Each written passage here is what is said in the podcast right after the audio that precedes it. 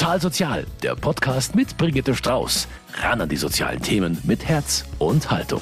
Es gibt Menschen, die trotz Pandemie eigentlich ganz okay weiterleben. Klar, man konnte wenig unternehmen in den letzten Monaten und hat wenige Freunde getroffen. Aber Dach über dem Kopf, satt zu essen, Job und Schule im grünen Bereich, damit kann man eine Weile klarkommen. Doch viele hat es auch eiskalt erwischt. Eine Gruppe, die in der Öffentlichkeit kaum wahrgenommen wurde, ist die der Migrantinnen. Um die kümmert sich der Verein Invia. Bei mir sind heute Lourdes Valencia und Monika Strauch. Herzlich willkommen. Hallo. Im Chor, super. Frau Valencia, Sie arbeiten seit 30 Jahren bei Invia. Wir wollen heute über zwei Teilbereiche reden, nämlich Kofiza und Haus Tahanan. Könnten Sie ganz kurz erklären, was was ist und wo das bei Invia angesiedelt ist? Also Invia ist eine katholische Frauenverband. Also wir haben die Bahnhofmission in München, wir haben drei Mädchenwohnheime und die Fachbereich Migration. In der Fachbereich Migration befindet sich Kofiza als Beratungsstelle und Haus Tahanan unsere Notunterbringung. Okay. Frau Strauch, im letzten Jahr gab es ja eigentlich in allen sozialen Einrichtungen viel mehr oder auch ganz anderes zu tun als sonst. Wie war es bei Ihnen? Wir haben festgestellt in der Beratungsstelle, dass wir deutlich mehr Beratungen hatten 2020 als im Vorjahr, ungefähr 400 Stück. Das liegt daran, dass die Frauen einfach in dieser Krisensituation noch mehr belastet waren als vorher. Sie, Frau Valencia, arbeiten in der Beratungsstelle. Welche Fragen und Sorgen kommen denn bei Ihnen derzeit am häufigsten vor? Am meisten kommen Migrantinnenfamilien mit dieser Existenzangst. Viele haben ihren Job verloren. Einige äh, Familien äh, leben mit den Sozialleistungen. Das ist eine und das zweite, die leben in einem so engen Raum, dass durch diese äh, Homeschooling für die Familien war eine Herausforderung, die Kinder zu unterrichten zu Hause. Viele Migrantenfamilien haben nicht die nötigen Elektrogeräte, Computer oder verfügen nur über ein Handy und da haben nur diese Handy gebraucht und die zwei Kinder, die in der Schule gehen, zu unterrichten. Das ist eine Situation. Das zweite, sehr viele Migranten in Familien beherrschen nicht die deutsche Sprache und für denen war Doppelbelastung, weil sie konnten nicht ihre Kinder helfen, wie sie sich gewünscht haben. Und das ist sind sehr viele Familien zu uns gekommen und haben sie sich die Frage gestellt, wie geht es weiter? Was, wie kann ich meine Kinder helfen? Ich mache mich Sorgen. Also ich merke, die Leistung ist runtergegangen. Eine Nachhilfe kann ich nicht denen anbieten. Warum? Ich habe nicht die finanzielle Miete. Ja. Und da dreht sich die Angstspirale dann immer weiter. Kein Geld, keine Sicherheit und die Sorge um die Kinder. Das sind die großen Themen derzeit in den Einrichtungen von Invia. Und über all das reden wir heute bei Total Sozial.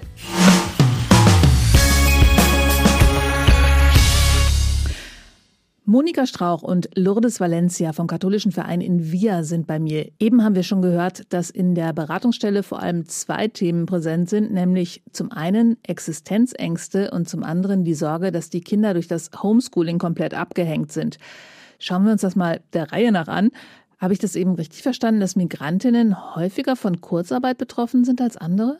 Ja, es ist so. Äh, sehr viele Migrantinnen arbeiten in verschiedenen Bereichen und in diese Bereiche sind Mindestlohn, also oder in Stelle, wo sie zum Beispiel als Friseurin, im Massagesalon und durch diese Pandemie wurden sehr viele in die Kursarbeit geschickt. Die Frauen wussten nicht mehr, wie es weitergeht. Sie wussten nicht, was soll ich jetzt denn machen mit diesem weniger Einkommen. Deswegen haben sie sich an uns gewendet noch was, Sie haben nur von den Arbeitgebern nur die Information bekommen, bleiben Sie zu Hause, wir melden uns, wenn Sie zu uns kommen. Also, und dann wussten die gar nicht, wie es weitergeht, ob überhaupt richtig. Geld reinkommt. Also diese, diese, mhm. dieses Konstrukt Kurzarbeit funktioniert ja mhm. eigentlich ganz gut, aber wenn man es nicht kennt. Natürlich, natürlich. Mhm. Es ist, äh, man macht sich Sorgen, jetzt, wie geht es weiter? Besonders Familien, wo alleinerziehende Mutter sind, wo sie wissen nicht, wow, ich hatte einen Job, ich habe mich gefreut darauf, dass ich zumindest jetzt in eine Arbeit gehen kann und jetzt diese Arbeit ist nicht mehr da. Ich hatte eine alleinerziehende Mutter, sie kam in der Beratung und hat sie nur geweint, weil sie war über vier Jahre glücklich, hat sie bei einer Kantine gearbeitet. Und da musste der Arbeitgeber also sehr viele Leute kündigen. Und sie war eine, die, die betroffen war. Sie wusste nicht mehr, wie es jetzt weitergeht. Sie wusste nicht mehr, was macht sie denn jetzt? Und es ist so, alles in der letzten Jahr ist gelaufen, alles ist per Online, per Internet. Alle Anträge musste mhm. man per Internet machen. Es gibt sehr viele Klienten, die kennen sich nicht gut, auch mit dem Internet. Genau. Früher hatten wir direkte Ansprechpartner. Klar, durch die Digitalisierung und Umstellung und Homeoffice gibt es dann zum Teil nur Servicenummern und auch nur online. Dann kann man E-Mail schreiben und dann sind sehr lange Wartezeiten, bis wir dann Rückmeldung bekommen oder bis die Anträge bearbeitet sind. Und ähm, da ist manchmal schon der Aufenthaltstitel dann schon abgelaufen und das macht unsere Arbeit jetzt einfach schwieriger, komplexer, zeitintensiver. Ja. Und das kommt einfach eben dadurch, dass die Behörden auch zum Teil im Homeoffice online sind oder nur umgestellt auf, sind, auf online, online, umgeschaltet haben. Ja. Hm, okay. Ja. Hm. Das heißt, äh, die Frauen kommen zu Ihnen und haben Angst. Wie können Sie denen denn helfen? Also Sie haben gerade schon gesagt, man muss online irgendwelche Anträge stellen. Was, was machen Sie denn da? Wie helfen Sie denn? In erster Linie laden wir die Klienten zu uns ein, führen wir ein Erklärungsgespräch und dann nehmen wir ihre ganze Ängste, ihre ganze Sorgen und wir klären das, was können wir zuerst machen. Wir setzen Prioritäten, wo können wir Anträge stellen. Es ist so, wir geben die Frau dieses Vertrauen, die Hoffnung, dass wir gemeinsam eine Lösung für denen suchen können. Aber die Verzweiflung war wahrscheinlich ziemlich groß. Sie haben gerade gesagt, diese eine Frau, vier Jahre hat sie jetzt endlich für ihre Kinder sorgen können. Wahrscheinlich hat sie, wenn Sie es so formulieren, vorher auch relativ lange um einen Job gekämpft. Und diese Frauen haben nicht nur Kurzarbeit zu spüren bekommen, sondern haben die auch oft Jobs, in denen es keine Kündigungsfristen gibt, oder? Mhm. Also das muss man sehen, dass viele Frauen einfach im, im prekären Jobsituationen sind. Das sind oftmals nicht gute Arbeitsverhältnisse. Deswegen waren sie oftmals die ersten, die dann wirklich gekündigt wurden von heute auf morgen. Ja, mhm. wenn man sich das anschaut im Niedriglohnsektor, ähm, die Arbeitsbedingungen, ja, und deswegen sind ist praktisch unser Klientel wirklich die, die es am ersten und am härtesten getroffen hat. Und wenn ja. es eine alleinerziehende alleinerziehende Frau ist, die eben für den Unterhalt sorgen muss, dann kann man sich ausmalen, ja, und dann noch ein anderes Thema ist dann noch das Homeschooling. Genau, darauf wollte ich als nächstes ja, äh, genau. dann nochmal eingehen. Genau. Ich würde noch etwas dazu ergänzen. Es ist so, es stimmt schon, es gibt eine bestimmte Kündigungsfrist, aber wissen Sie, in dieser Corona-Zeit eine Frau, eine Migrantinnenfrau, sich darum zu kümmern, über ihre Rechte zu kämpfen, einen Rechtsanwalt zu suchen, äh, per Online den äh, Arbeitsgericht äh, ja. zu kontaktieren. Wie, wie, soll es laufen? Selber für eine Deutsche ist sehr schwierig. Genau. Ich kenne sehr viele deutsche Freunde, die sagen zu mir, wow, ich habe von der Arbeitsagentur diese Formular mit über 10.000 10.000 über 10 Seiten Blätter und ich weiß nicht, was soll ich hier ausfüllen. Stellen Sie sich vor, eine Migrantinnenfamilie, es gibt viele Migrantinnenfamilien, die kennen nicht diese Struktur, die hier in Deutschland gibt. Also ich finde es sehr gut hier, aber einiges ist so wie eine Dschungel hier mit sehr vielen Formularen und das, dabei sind wir als Beratungsstelle, diese Frauen zu unterstützen, die Anträge zu stellen, Anspruch auf verschiedene Sozialleistungen zu bekommen, damit sie überleben können, sie und ihre Familie. Ja, Bürokratendeutsch versteht kein Mensch. Mhm. Homeschooling war etwas, das uns, das viele Mütter betroffen hat. Also ich hatte, ich habe einen Sohn, siebte Klasse und hatte gut zu tun. Jetzt bin ich des Deutschen einigermaßen mächtig und habe auch ein Schulsystem in Deutschland besucht. Was haben die Frauen erzählt? Ich denke mir, ohne gute Sprachkenntnisse versteht man ja nicht mal die Textaufgaben in Mathe. Richtig. Äh, da hatte ich auch eine Klientin mit dieser Situation. Sie ist zu mir gekommen und erzählte mir die Erfahrung, die sie gemacht hatte. Meinte, Frau Valencia, wissen Sie, in meiner Zeit habe ich so Mathematik gelernt und hier mein Kind dabei beizubringen, das war sehr schwierig, weil da haben wir nur uns gestritten und er sagte zu mir, nein, Mama, in der Schule wird ganz andere hier gelernt und das war für, die, für diese Mutter also eine Herausforderung. Aber was schätze an die Frauen ist, die suchen Lösung, die suchen die Möglichkeit und diese Pandemie, es ist eine Herausforderung und man lernt dadurch und ich hoffe, dass es eine bessere Zeit für denen kommen kann. Ja, das hoffen wir alle. Aber wie haben die das denn gelöst? Konnten Sie da irgendwelche Hilfestellungen geben, jetzt wirklich beim Thema Homeschooling? In erster Linie haben wir geprüft, welche Ansprüche. Sie hätte zum Beispiel, es gab von der Stadt die Möglichkeit zu beantragen ein Laptop, aber das war eine, eine Ausbandzeit. Man musste das zuerst diese Laptop kaufen, äh, die Rechnung vorlegen und so weiter und so weiter. Aber einige Familien haben das geschafft, andere leider nicht, weil diese Frist haben sie nicht mehr geschafft, den Antrag zu stellen. Sie haben eine Lösung gesucht, indem sie mit ihrem Handy oder haben sie durch äh, Nachbarn sich äh, Tipps geholt oder in der Schule selber an den Lehrer herangetreten und nachgefragt, wie können Sie mir weiterhelfen. Mhm. Weil im Prinzip, es wurden ja dann irgendwann auf verschiedenen Wegen tatsächlich Geräte für die Kinder äh, zur Verfügung gestellt in München. Zumindest habe ich das so mitbekommen. Aber der Weg dahin, die dann zu bekommen, war das Schwierige. Davon ja. zu wissen, wie, wie man die beantragt. Also auch die Schulen haben ja ein bestimmtes Kontingent dann gehabt. Aber da zu erfahren, wie es funktioniert, ist wahrscheinlich das Komplizierte daran. Was erzählen die denn, wie es den Kindern geht jetzt? Die waren ja komplett auf sich selbst gestellt. Also wenn die Eltern in der Sprache nicht helfen können, haben die was erzählt, die Frauen, mit denen Sie gesprochen haben? Äh, da haben erzählt, dass die Kinder, die Noten sind schlechter geworden. Mhm. Die Kinder, die sehr gut in der Schule waren mit ihrer Leistung, die haben also nicht mehr diese Leistung mhm. gebracht. Klar, weil die Kinder waren alleingestellt mit den Eltern, die, die selber nicht mit dem Fachwissen da standen. Und es ist so, man braucht diese Gesellschaft, dieser Kontakt zu den anderen Kindern, diese Austauschinformation, gleich den Lehrer zu fragen, das habe ich nicht verstanden, können Sie mir nochmal mhm. mir das erklären? Da muss man sich erstmal trauen als Kind, ne? Richtig, es hat nicht stattgefunden. Und es weiter, kleine Kinder mussten lernen, also per Online, also Aha. per Internet sich melden und zu sagen, um das zu verstehen. Also Aha. Stunden vor einem Computer ist das für ein Kind auch, auch eine Belastung. Ja, da, vor allen Dingen für die Kinder im Grundschulbereich, denke ich. Richtig. Die, und äh, nur äh, zu ergänzen, es gab auch äh, sehr viele Aufgaben, wo sie die Familie keine Drucker zu Hause hatten. Also Kaufen von Druckpatronen, Kopiepapier, hin und her dahin zu gehen.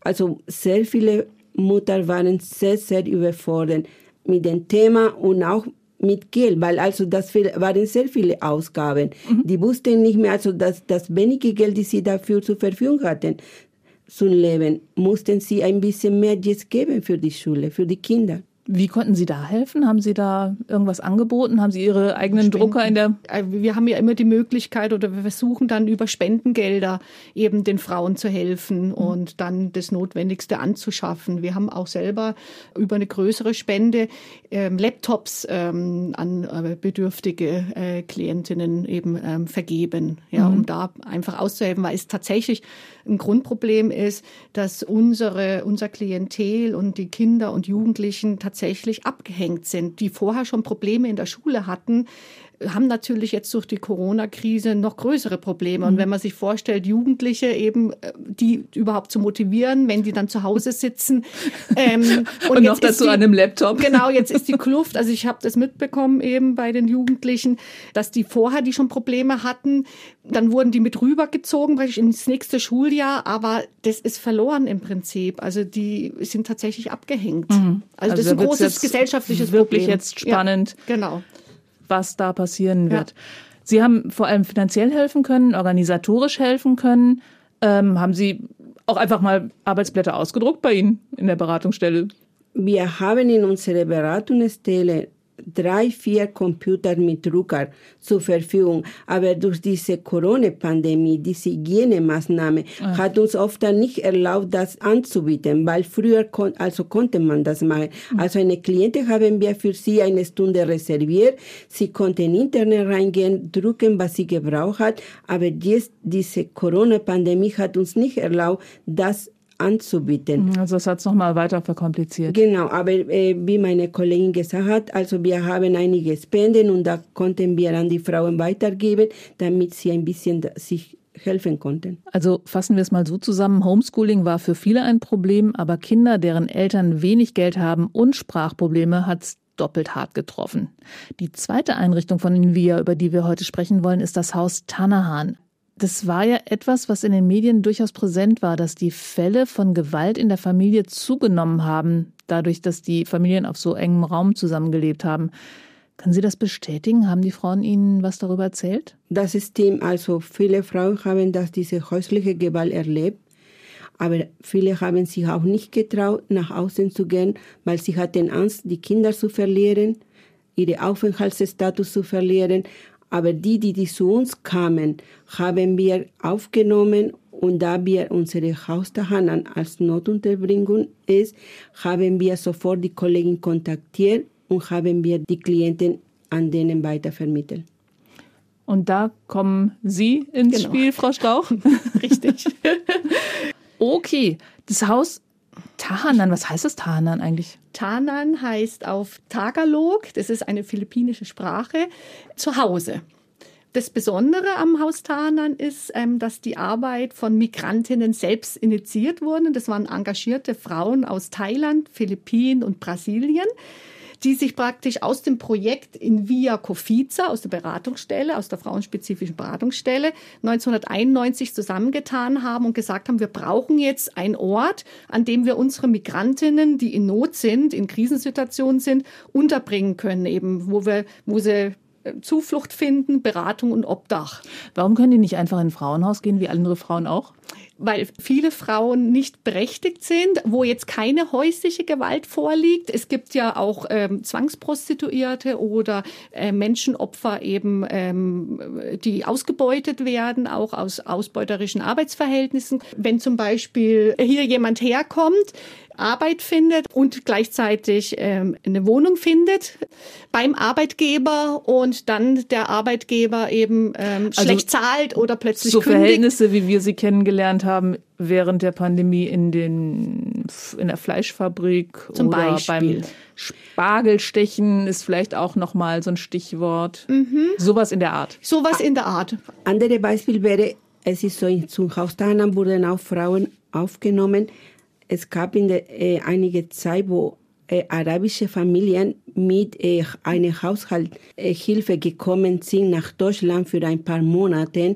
Und da haben diese Frauen die Gelegenheit genutzt, um rauszugehen, weil sie wurden ausgebeutet. Äh, diese Familie, diese reiche Familien, die, äh, die Frau ihren Reisepass weggenommen, äh, nicht bezahlt. Und da haben sie die Möglichkeit gehabt, na, ich gehe jetzt Wirklich raus. auszubrechen. Mhm. Ja. Mhm. Und das sind Frauen, die eben in einem Frauenhaus nicht genommen werden. Ja. Aber es sind weil sie eben keine Papiere haben, weil sie keinen eigenen Aufenthaltstitel ja, haben. Ja, und weil auch keine ja. häusliche Gewalt in dem Sinn ah, ja, vorliegt. Okay. Also die Logisch. haben ja das Kriterium häusliche mhm. Gewalt. Und äh, das sind Migranten, die einfach durch das Hilfenetz fallen, die zum Teil auch keinen Anspruch auf Sozialhilfe oder Arbeitslosengeld 2 haben, weil sie zum Beispiel einen ungesicherten Aufenthaltsstatus mhm. haben. Die werden dann nicht finanziert eben beim Frauenhaus, selbst wenn jetzt häusliche Gewalt vorliegt. Also wir bieten da wirklich eine Möglichkeit für die Frauen, die durchs Hilfenetz fallen. Das ist eigentlich eine einmalige Situation auch, ähm, die wir haben. Ja. Was hat sich denn da im vergangenen Jahr verändert in der, an der Situation? Sind mehr Leute gekommen? Sind andere Anfragen gekommen? Also es sind schon deutlich mehr Frauen gekommen, die durch Trennung eben oder häusliche Gewalt betroffen sind. Allerdings haben wir auch gemerkt, dass sich die Frauen in der Pandemie selber, also wir hatten in der Beratungsstelle auf jeden Fall das Thema mehr, aber dass sie sich trauen, tatsächlich aus der Situation rauszugehen aufgrund von Corona, das haben wir gemerkt, das war weniger der Fall, weil natürlich in dem Haus, da leben mehrere Leute zusammen, eben einmal die Ansteckung, die Gefahr und das andere Thema, was uns immer verfolgt, ist, dass die Frauen, die noch nicht drei Jahre verheiratet sind, ihren Aufenthaltsstatus verlieren. Die verharren bleiben dann lieber in der Situation, lassen sich dann weiter schlagen, ähm, nur damit sie ihren Aufenthaltstitel nicht verlieren. Und das ist auch ein Ding, wo wir schon seit langem sagen, äh, bei der Istanbul-Konvention, das ist ein Unding, äh, dass Migrantinnen, die von häuslicher Gewalt betroffen sind, nicht einen eigenen Aufenthaltstitel bekommen. Das kann nicht sein, dass die verharren in einer Situation, die untragbar ist, mit ihren Kindern dann auch, nur ähm, weil sie keinen Aufenthaltstitel bekommen. Also um das nochmal ganz klar zu sagen, selbst wenn Sie nachweisen können, dass Sie geschlagen werden, bekommen sie keinen eigenen Aufenthaltstitel. Es ist schwierig. Ja, es, es ist so. Äh, um das zu vorlegen und das zu äh, beweisen, beweisen, äh, beweisen ja. dass es handelt sich um häusliche Gewalt. Also es ist eine langere Weg, mhm. sehr ja, man schwierig. hat ja in der Regel keine Zeugen. Genau, ne? weil, genau. weil es gibt ein Paragraph, es ist ein härtere Fall, wo können die Frauen trotzdem hier bleiben, obwohl sie nicht diese drei Jahre Ehe in Deutschland erfüllt mhm. haben. Das betrifft mehr Frauen, die keine Kinder haben. Mhm. Weil wenn, durch die Kinder können sie die Frau hier trotzdem bleiben. Ah, okay. Aber es ist so, es, es ist nicht leichter, diesen Schritt zu machen, besonders in dieser Corona-Zeit, weil die Frauen haben sie sich Inneren gefragt, ja, wohin gehe ich mit meinen Kindern? Ja. Wo werde ich aufgenommen? Und wie geht es das weiter? Und da, deswegen haben sie lieber da durchgehalten und sagen, mhm. okay, es wird mhm. besser, können sie äh, vielleicht Hilfe holen, Eheberatung, aber mhm. einiges schaffen das nicht, deswegen werden in Haus der Hanan aufgenommen. Weil, aber dieser Grund fürs Verweilen ist wahrscheinlich auch so ein bisschen, diese Situation kenne ich zumindest und ich weiß ja nicht, was jetzt genau. so mit Corona genau draußen passiert. Die, die große Angst das ist sowieso schon bei häuslicher Gewalt eine wahnsinnige Hemmschwelle, dass eine Frau sagt, sich einmal outet, weil sie schämen sich dafür und sagt, ähm, ich gehe jetzt da raus aus der Situation. Also erfahrungsgemäß braucht es sieben Jahre, bis sich eine Frau aus dieser Gewaltspirale lösen kann. Und von dem her ist, ist es ein enormer Schritt, der, der es äh, für die Frau braucht, dass sie sich zutraut, überhaupt alleine zurechtzukommen. Man muss sich ja vorstellen, dass die über Jahre im Prinzip Gewalterfahrungen haben, wenn es auch psychische Gewalt ist. Gerade diese psychische Gewalt ist eigentlich das, Schwierige, das Schlimme für die Frauen. Und da sich frei zum und zu sagen, ich schaffe das auch alleine. Die Frauen haben gar kein Selbstwertgefühl, kein Selbstbewusstsein. Ich wollte gerade sagen, wenn man geschlagen wird, wird mhm. man ja auch erniedrigt. Genau, genau. Und und ist jahrelang aufzustehen und zu sagen, ich schaffe das. Ich, ich schaffe das, ich traue mir das alleine zu, weil der Frau, die wurden ja systematisch fertig gemacht. Es wird ihr eigentlich ständig eingeredet, du schaffst es nicht, du bist nichts, du bist nichts wert. Und dann eben sich Hilfe zu holen, das ist ein enormer Schritt. Und dann noch in der Corona-Pandemie, das kommt da drauf. Mhm. Also deswegen haben wir so die Erfahrung gemacht, eben, äh, dass das sich rauslösen aus der Situation durch die Corona-Pandemie noch erschwerter, äh, schwieriger geworden ist. Wie helfen Sie diesen Frauen dann? Also wie ich schon eingangs erwähnt habe, basiert ja die Arbeit eben darauf, dass sie von Migranten selbst initiiert wurde. Und wir haben drei mehrsprachige Mitarbeiterinnen. Die eine spricht zum Beispiel Vietnamesisch, eben Englisch. Und äh, das äh, beruht auf dem Prinzip der Hilfe zur Selbsthilfe eben. Neben der Beratungsarbeit eben und der Krisenintervention ist natürlich die Motivierung von den Migranten, sich selbst zu organisieren und aktiv zu handeln, eine ganz wichtige Aufgabe. Weil wenn die Frauen jetzt, die kommen ja in einer extremen Krisensituation zu uns, äh, nach den Gewalterfahrungen in der Partnerschaft eben, dann brauchen sie erst einmal Ruhe. Wir sind ein Ort mit einer geheimen Adresse in einer Atmosphäre eben ohne Angst und Gewalt. Oftmals kommen die Frauen erstmal zu uns und schlafen erstmal zwei, drei Tage, ja, äh, weil sie so fertig sind. Und dann fangen wir natürlich an, dann gehen wir in den Clearing-Prozess. Da geht es dann drum zu gucken, natürlich zunächst die essentiellen Dinge wie Existenzsicherung, Finanzen, ganz klar. Dann gucken wir eben, stellen wir einen Arbeitslosengeld-2-Antrag, ist das möglich? Oder beantragen wir Sozialhilfe oder nach dem ähm, Asylgesetz eben äh, können wir da ähm, Leistung beantragen. Und wenn diese ersten Dinge geklärt sind, dann gucken wir, wie sieht die Perspektive aus für die Frau? Wie sieht's aus mit Arbeit? Wie sieht's einmal aus mit Sprache? Also wir haben auch ganz leichte Sprachkurse für die Frauen. Ja, wir gucken natürlich, dass wir in Sprachkurse vermitteln können, aber das war in der mhm. Pandemie auch ganz schwierig. Was ich jetzt noch nicht ganz verstanden habe, wie viele Frauen wohnen da eigentlich? Für, für genau. wie viele Frauen haben Sie Platz und wie es funktioniert das Platz alles so? für Frauen mit ihren Kindern, also wir haben acht bis zehn Plätze im Haus Tahanan mit den Kindern. Und die wohnen wie in einer WG praktisch. Dann äh, müssen die auch selber, sind die für ihr Zimmer verantwortlich. Sie versorgen sich auch selber. Also die Frauen, die Migrantinnen, die zu uns kommen, müssen schon so weit in der Lage sein, sich selbstständig, äh, selbstständig zu leben. Ja, mhm. wir geben ihnen wie Hilfestellung. Wie in der WG im mhm. Prinzip. Sie bekommen natürlich dann Unterstützung eben mhm. unsere pädagogischen Mitarbeiterinnen. Die haben ein Büro in dem Haus Tahanan von wo sie aus dann beraten und die Unterstützungsleistungen geben. Wie lange können die Frauen da wohnen? In der Regel, wir haben so eine Regelaufenthaltsdauer von sechs Monaten. Da ist das wäre jetzt das nächste Thema aufgrund der großen Wohnungsnot und mhm. hier in München eben äh, Wohnraum zu finden, kann es schon sein, dass die Frauen bei uns länger sind, ja. bis sie dann wirklich eine Wohnung finden. Wenn die Frauen bei Ihnen so ein paar Monate gewesen sind, was sind so die Perspektiven, die Sie dann haben? Je nachdem. Also äh, entweder konnten wir den Aufenthaltsstatus sichern, ähm, der vorher unsicher war, aber wenn uns das nicht gelingt und die Frau auch keine Sprachkenntnisse, überhaupt keine Chance auf Integration hat, dann wird die Rückkehr in das Heimatland vorbereitet. Wie machen Sie das? Zum Teil mit den Organisationen also, vor Ort. Genau. Auch. Also Frauenorganisationen, die vor Ort ja. sind, ah, okay. dass sie die Frauen aufnehmen können. Das ist ja das, was, was bei Frauenorganisationen so toll ist. Die sind meistens mhm. super vernetzt, auch international, oder? Ja. ja. Und dadurch, dass Sie so viele Sprachen auch vertreten ja. haben, können Sie wahrscheinlich alles ja. abdecken, oder? Wissen Sie, wie viele Sprachen bei Ihnen in also wenn Sie eine, wenn eine Frau von irgendwoher zu Ihnen in die Beratungsstelle kommt, finden Sie irgendeine Mitarbeiterin, die die Sprache dieser Frau spricht, Schauen oder? wir oder wir, wir, also wenn tatsächlich eine Mitarbeiterin die Sprache nicht spricht, dann arbeiten wir mit Dolmetschern natürlich ja. zusammen. Wir oder haben Ehrenamtliche. Ehrenamtliche. Genau, genau, wir haben ein Pool von Ehrenamtlichen die uns helfen dabei, bei der Beratung zu übersetzen. Mhm. Also wir finden immer eine Lösung. Genau, das ist oft ein Grund ja. eben, ähm, wo wir wirklich dann kultur- und sprachkompetente Beratung brauchen und mhm. erstmal die Frauen dort abholen in der eigenen Sprache. Das ist ja so das Besondere an ähm, Invia, an Kofiza und Haus Tahanan, ja, dass wir die Frauen auf der sprachlichen eben in ihrem Kulturkreis auch abholen und da können sie sich natürlich auch ganz anders öffnen, ja, weil mhm. sie sich einfach verstanden fühlen. Das wollte ich gerade fragen, was macht das mit den Frauen, wenn die plötzlich jemanden in der eigenen Sprache ah, ja. da haben? Ja, ja. Das ist ein anderes Gefühl. Klar, wenn sie zu uns kommen und und wir können ihre Muttersprache eine Beratung anbieten, da fühlen sie sich wohl, da fühlen sie sich verstanden und da wissen sie schon, okay, das wollte ich mich so ausdrücken, das weiß ich, dass jemand da meine Sprache spricht. Genau. Also und da kann man auch die Sorgen konkreter formulieren. Richtig. Und für mich ist sehr wichtig, wir spielen auch eine Vorbildfunktion. Mhm. Sehr viele Frauen, die zu uns kommen, die sehen keine Perspektive mehr. Wenn sie uns sehen als Migranten, dass wir etwas erreicht haben, dass wir den Weg gemacht haben, da denken sie, wow, das schaffe ich auch schon und das geben wir dieses Gefühl. Klar, gemeinsam kommen wir an dieses Ziel. Mhm.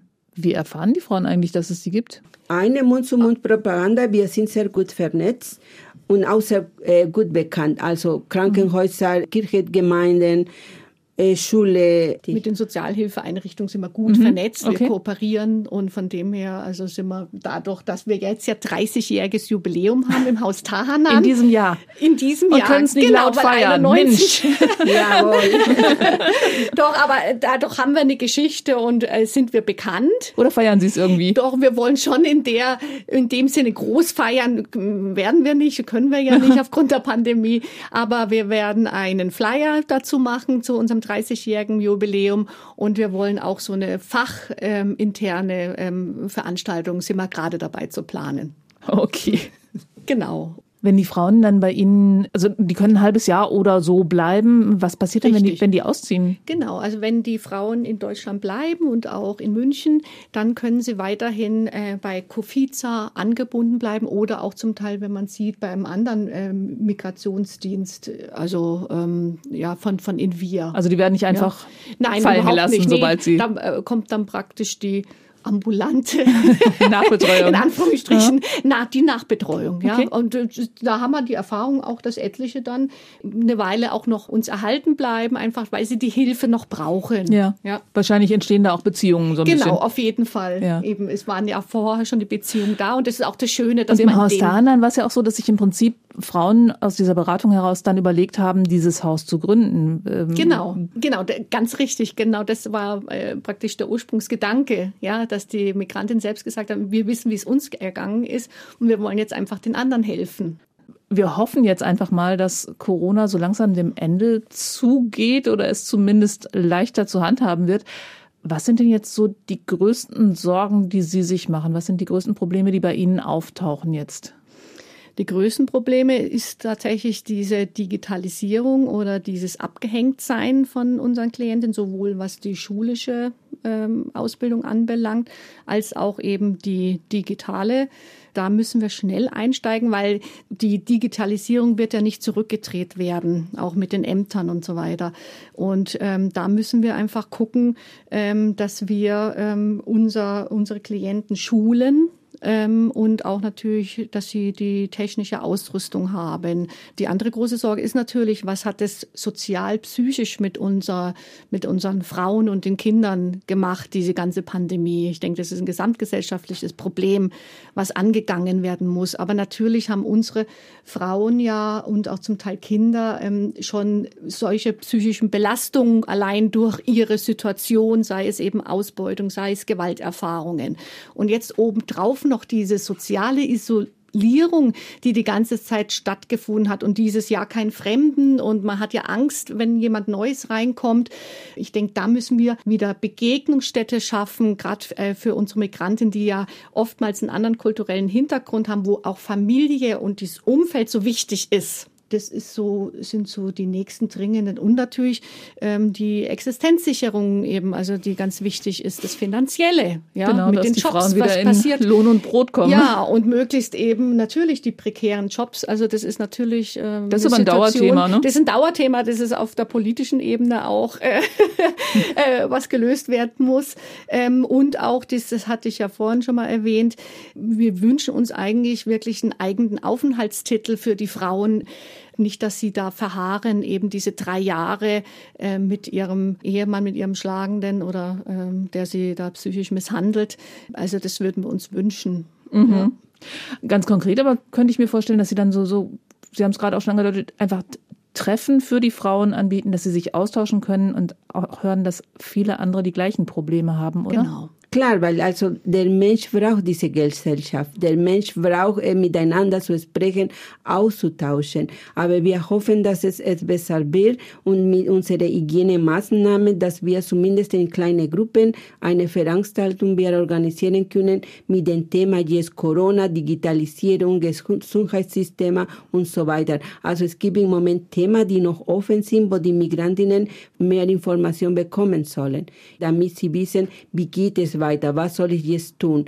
Und ich glaube, diese ganze Zeit der Pandemie soll uns verstärken, nach vorne zu schauen und optimistisch zu sein. Wir müssen jetzt Lösungen zusammen finden und zu sagen, es wird es besser sein. Das, das ist die Hoffnung, die ich habe. Mhm. Also unsere Klientinnen haben ja schon vor der Pandemie in prekären Situationen gelebt eben und die hat sich natürlich durch die Pandemie einfach äh, nochmals massiv verschärft und das mhm. zeigt sich schon sehr deutlich jetzt, wer zu den verletzlichsten von unserer Gesellschaft gehört. Ja, und wie bei vielen anderen sozialen Problemen war Corona einfach ein Brennglas, mhm. das die Probleme deutlicher hervorgehoben genau. Ganz hat. richtig.